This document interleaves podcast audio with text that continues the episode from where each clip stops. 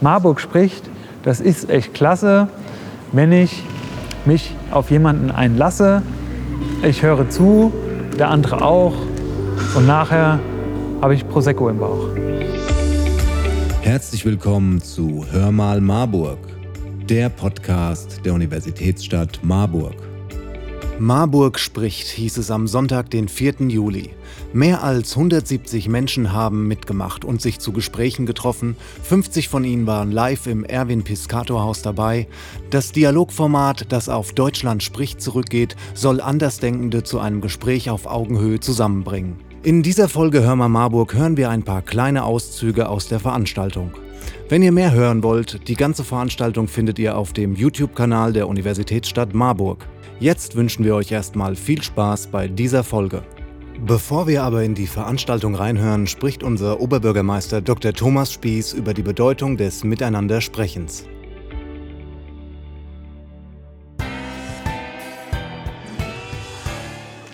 Eine Stadt hält zusammen, wenn Menschen miteinander sprechen. Und zwar nicht nur die, die gleicher Meinung sind, sondern auch die, die unterschiedliche Meinungen haben, aber respektvoll miteinander umgehen. Man muss sich ja nicht immer überzeugen, aber wir müssen uns darüber austauschen.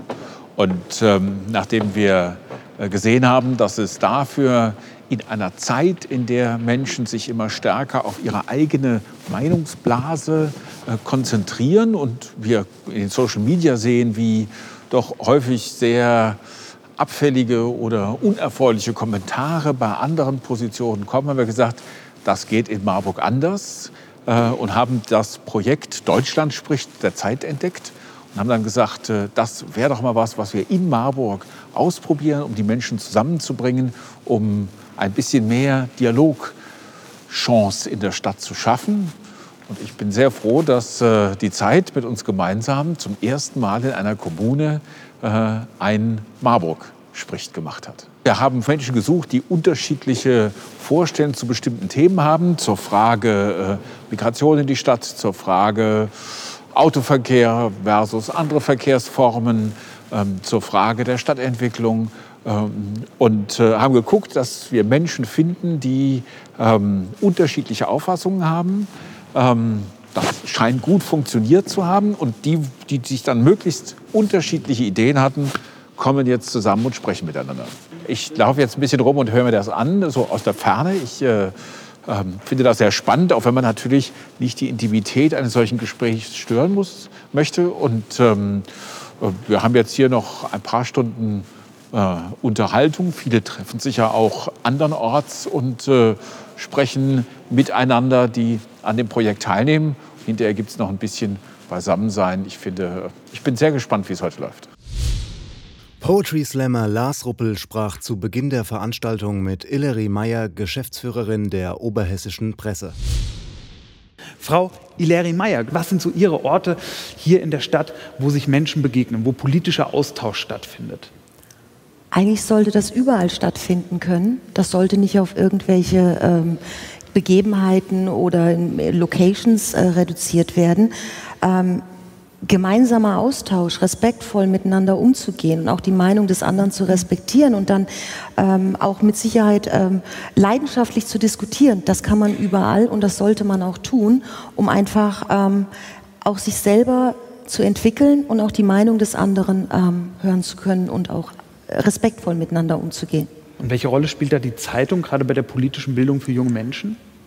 Naja, die ähm, Zeitung hat ja da eigentlich, das ist das tägliche Geschäft, dass wir Nachrichten, dass wir Themen, dass wir ähm, äh, Begebenheiten aufgreifen, diese recherchieren, diese durchleuchten durch, mit allen, durch alle Seiten oder ähm, und diese dann auch entsprechend darlegen können und zwar Meinung bilden. Das heißt, wir berichten, wir klären auf, wir sind investigativ. Journalismus ist natürlich auch wichtig. Ähm, es geht darum, dass wir Themen aufarbeiten und alle Fakten, alle Seiten darlegen und somit der Leserschaft auch ähm, die Möglichkeit geben, ihre eigene Meinung zu bilden. Das ist unser Tagesgeschäft als Tageszeitung. Sagen Sie, äh, Herr Dr. Thomas Spieß, ähm, Marburg ist ja eine quasi befriedete Stadt. Ja? Politische Einhelligkeit quer durch alle Parteien, egal wo sie stehen. Ähm, ja, da wird äh, hier leicht gelacht. äh, aber tatsächlich glaube ich ja, dass egal wo auf dieser Welt das Amt des Bürgermeisters, der Bürgermeisterin, ist ja in der DNA schon damit verbunden, auf Menschen zu treffen, die nicht der eigenen Meinung sind. Klar, die Mehrheit hat sie gewählt, aber sehr, sehr viele Leute eben nicht. Das sind ja alle die, die sich von ihrem politischen Bild unterscheiden. Wie gehen Sie mit denen um? Auch schon die Vorstellung, dass die Mehrheit, die einen gewählt hat, immer in allem zustimmt, ist äh, weit von der Realität entfernt. Ja, ich habe in äh, Schwarz-Weiß-Bild gesprochen. Äh, ja. ja, es hm. ist äh, eine Kernaufgabe ganz oft, dass man mit Menschen spricht, die anderer Meinung sind oder die ein äh, äh, bestimmte Vorhaben, Projekte, Ideen kritisch hinterfragen. Ähm, das gehört dazu. Und ich finde aber, ähm, also wenn man das nicht will, dann darf man es nicht machen. Ja? Man, äh, Politik besteht ja nur darin, dass wir uns über Ideen und Vorschläge austauschen. Ich finde das äh, eigentlich das Spannendste daran, dass wir Fragen offen diskutieren. Ehrlich gesagt fand ich es viel schwieriger, als ich Oberbürgermeister wurde und feststellen musste, dass wenn ich was vorschlage oder eine Diskussion anrege und mit Leuten darüber diskutieren will, ganz häufig die Reaktion ist, ja, wenn es der Oberbürgermeister gesagt hat, dann kommt es ja auf jeden Fall, dann ist es ja so was ich ehrlich gesagt ziemlich schade finde, weil äh, eigentlich äh, eine Stadt, gerade wie Marburg, lebt davon, dass man Ideen äh, in den Raum gibt und äh, miteinander darüber spricht. Ähm, sagen Sie, äh, Frau Dr. Neuwohner, Sie sind seit April jetzt im Amt, mhm. richtig? Und Sie haben von Ihrer Vorgängerin äh, bei der Inauguration ein Glöckchen geschenkt bekommen, um sich Gehör verschaffen zu können, wenn die Diskussionen mal allzu wild sind. Wie oft wurde das Glöckchen jetzt schon eingesetzt? Also überraschenderweise, wir hatten bis jetzt drei Sitzungen, habe ich das noch gar nicht benutzt. Aber es steht demonstrativ, man kann es sehen, es steht bedrohlich auf Ihrem genau, Tisch. Genau, ja? es steht, es ist eine, eine nicht ganz so große Glocke, die ist anwesend, aber die hat es bislang noch nicht gebraucht. Wir haben es bislang irgendwie miteinander hinbekommen, einen gut zivilisierten Umgang zu finden. Und ähm, ja, es war nicht nötig. Wo geht denn bei Ihnen, wo würden Sie sagen, äh, Sie müssen das ja moderieren, ne, diese ja. Gespräche. Ähm, wo würden Sie sagen, ähm, hört der leidenschaftliche, wirklich energetisch geführte äh, Streit, der politische, auf und wird zu etwas, was tatsächlich moderiert und ähm, behandelt werden muss? Also ich muss sagen, wir laufen uns tatsächlich in der neuen Konstellation gerade noch warm. Deswegen glaube ich, ist der Umgang wirklich gerade sehr freundlich und sehr höflich miteinander. Es gibt noch keine Koalition in dieser Stadt, so dass man schon ähm, weiß ich nicht, wir haben erstaunliche Dinge hinbekommen. Es gab einen CDU-Antrag, die Linken haben ihn ändern wollen, die CDU hat es übernommen und nachher war er einstimmig.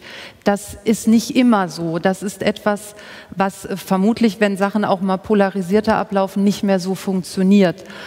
Und ähm, ja, ich meine, moderieren äh, können Sie vermutlich besser, aber es geht ja schon immer darum, die Abwägung zu finden, wo soll jemand gerade noch zu Ende sprechen, wo nimmt sich jemand so viel Raum, dass es einfach gar nicht mehr fair ist. Dann ähm, fange ich natürlich an, so zuzurufen, die Zeit, die Zeit und äh, weiß nicht, irgendwann würde ich das Mikro auch ausstellen, dann ist halt Ende Gelände. Ähm, Aufhören tut es natürlich immer da, wenn, wenn Menschen verletzt werden, wenn Menschen gekränkt werden. Wir wollen Meinungen austauschen, wir wollen uns aber nicht beleidigen. Hallo, ich bin Lasse Stötzer, Wissenschaftler und Mitarbeiter am Prick-Institut für Verhalten und Ungleichheit in Bonn. Gemeinsam mit Kollegen habe ich die Wirksamkeit von politischen Streitgesprächen untersucht. Bevor ich jedoch zu den Ergebnissen unserer Untersuchung komme, möchte ich kurz einen Blick auf die momentane Situation in vielen westlichen Ländern werfen. Ähm, politische Polarisierung steigt in diesen Ländern seit einigen Jahren stark an. So zumindest das Gefühl der meisten Menschen und auch WissenschaftlerInnen. Ein genauer Blick ähm, zeigt allerdings, dass wir nicht sehen, dass Gruppen in Gesellschaften zu einzelnen Themenbereichen wie Abtreibung auseinanderdriften. Was wir jedoch beobachten, ist Folgendes. Menschen werden in ihren politischen Ansichten immer konsistenter. Und sie urteilen zusehends harsch über andere, die nicht dieselben politischen äh, Überzeugungen haben. In der Wissenschaft wird hierbei von Effective Polarization gesprochen. Die Situation lässt sich also wie folgt zusammenfassen. In vielen Ländern observieren wir, dass Menschen sich immer mehr genau einer politischen Partei oder Orientierung zuordnen. Und gleichzeitig sie Menschen, die die eigenen Überzeugungen nicht teilen, zusehends negativ sehen. Unsere Gesellschaft basiert jedoch auf Kooperation und gegenseitigem Vertrauen. Und genau das macht die oben aufgelistete Observierung so dramatisch. Wenn wir nur noch denen vertrauen, die unsere Überzeugungen teilen, greift das direkt die Funktionalität unserer Gesellschaft an. Und deshalb stellten sich in den vergangenen Jahren WissenschaftlerInnen, PolitikerInnen und BürgerInnen vermehrt die Frage, was kann, wie kann man einem solchen Trend entgegenwirken? Eine Idee dabei, mit Menschen sprechen, die nicht die eigenen Überzeugungen teilen.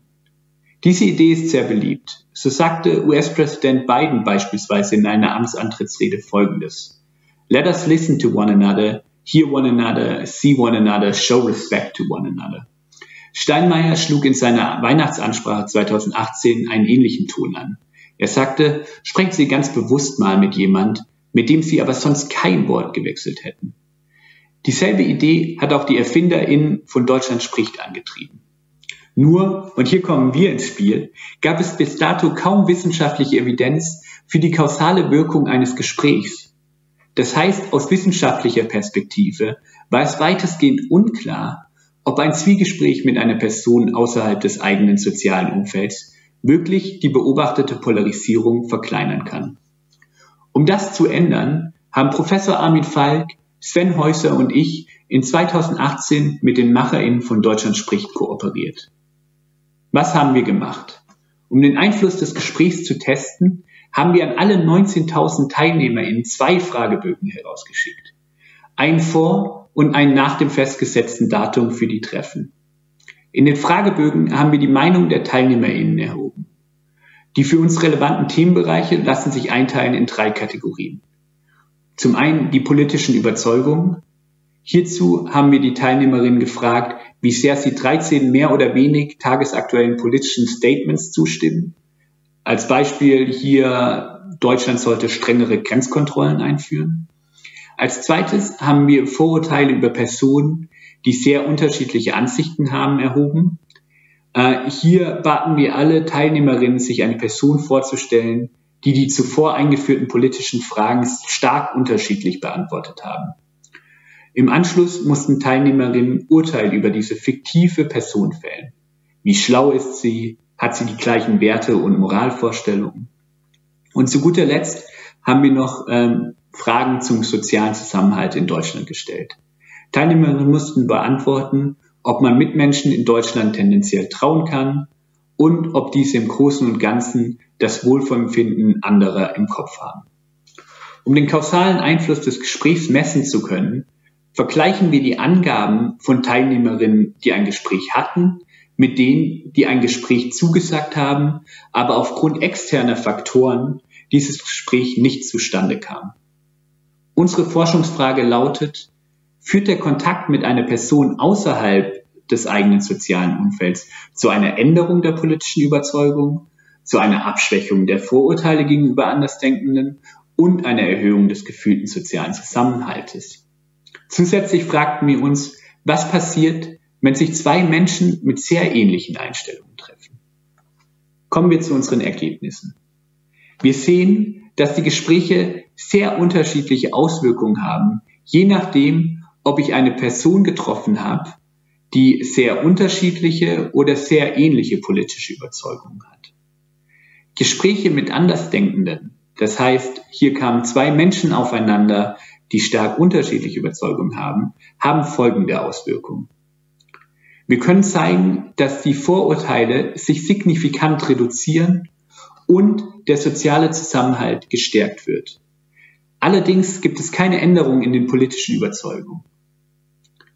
Zusammenfassend können wir hier sagen, ein Gespräch mit einer Person, die unterschiedliche Überzeugungen hat, stärkt damit den gesellschaftlichen Zusammenhalt und baut unsere Vorurteile ab.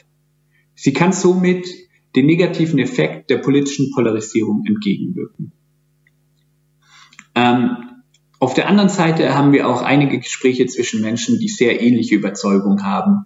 Und hier sehen wir jedoch ganz andere Effekte. Wir sehen, dass es keine Auswirkungen auf die Vorurteile und den Zusammenhalt gibt, aber eine Verstärkung der politischen Überzeugung. Dieses Ergebnis legt nahe, dass die ständige Interaktion mit Gleichdenkenden seinen Teil zum Anstieg der politischen Polarisierung in westlichen Ländern beiträgt. Der Kontakt mit einer Person, die andere Überzeugung hat, ändert also demnach nicht unbedingt die politische Überzeugung. Aber das ist auch zweitrangig. Wir leben in einer pluralistischen Gesellschaft. Unterschiede in Überzeugungen, angenommen sie verletzen nicht die Rechte von Menschen, sind Teil der Gesellschaft.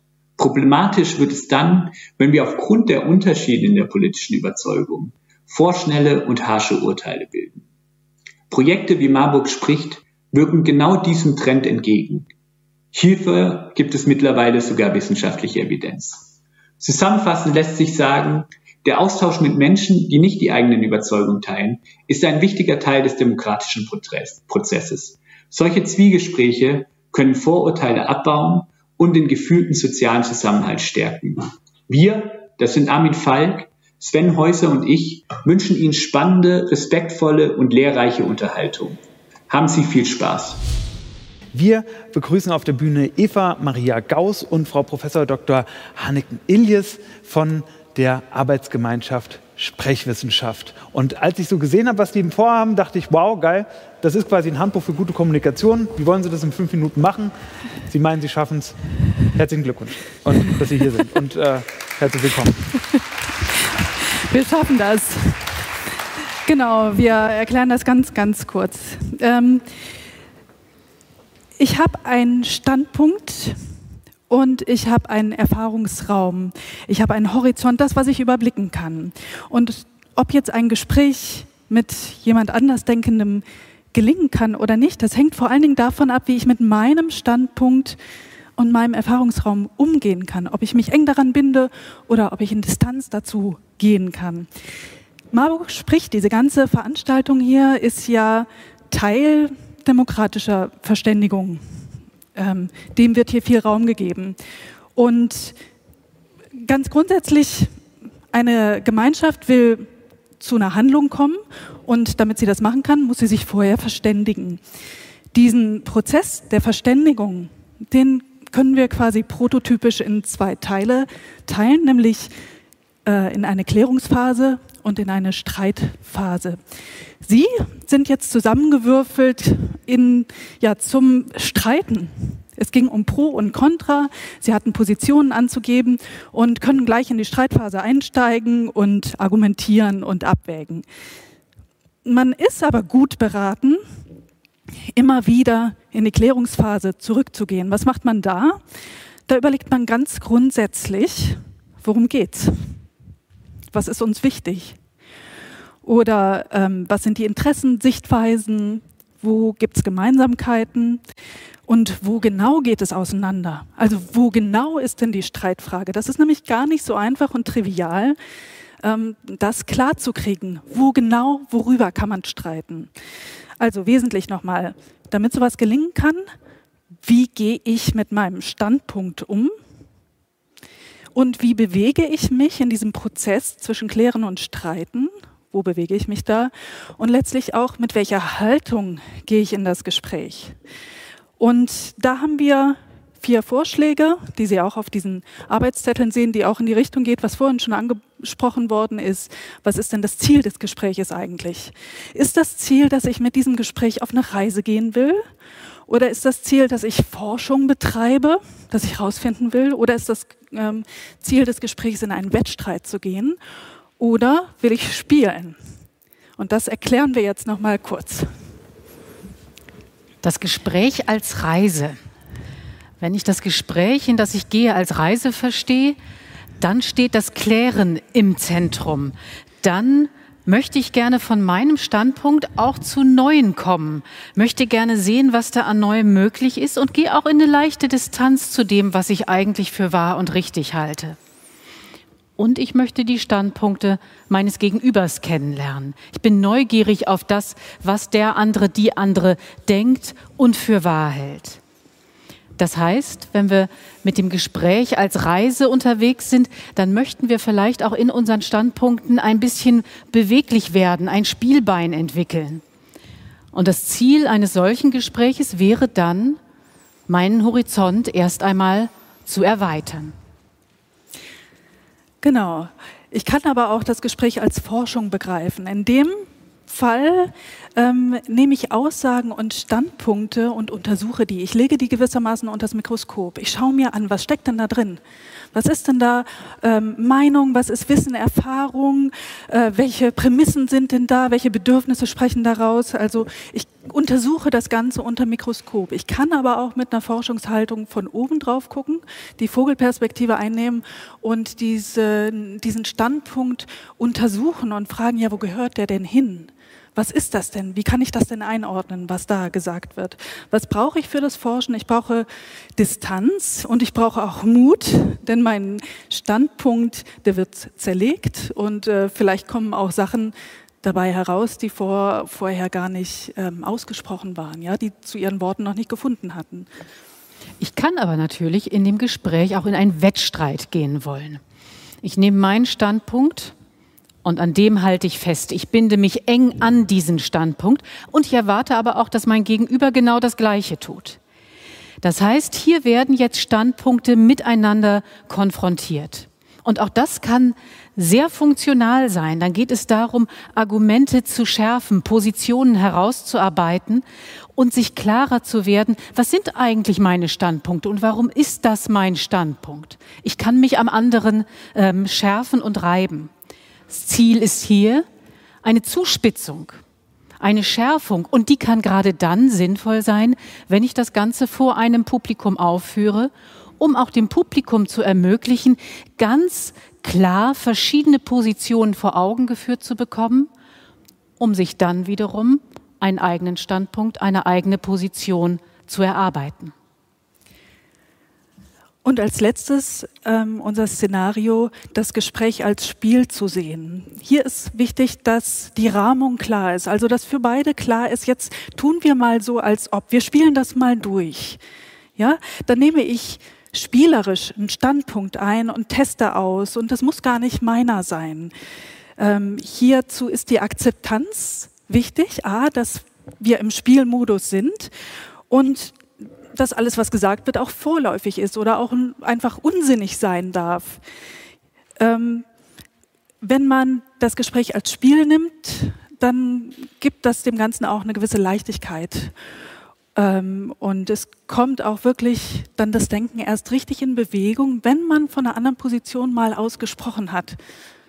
Ja.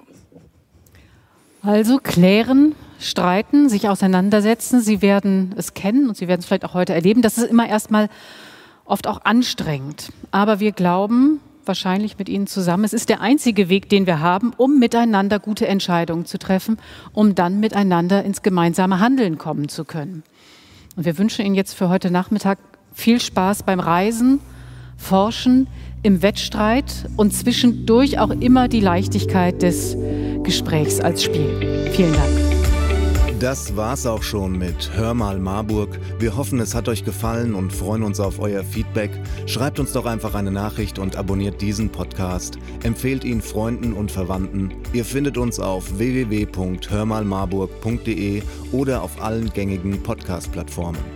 Also, wir hören uns in zwei Wochen, wenn es wieder heißt Hör mal Marburg, der Podcast der Universitätsstadt Marburg.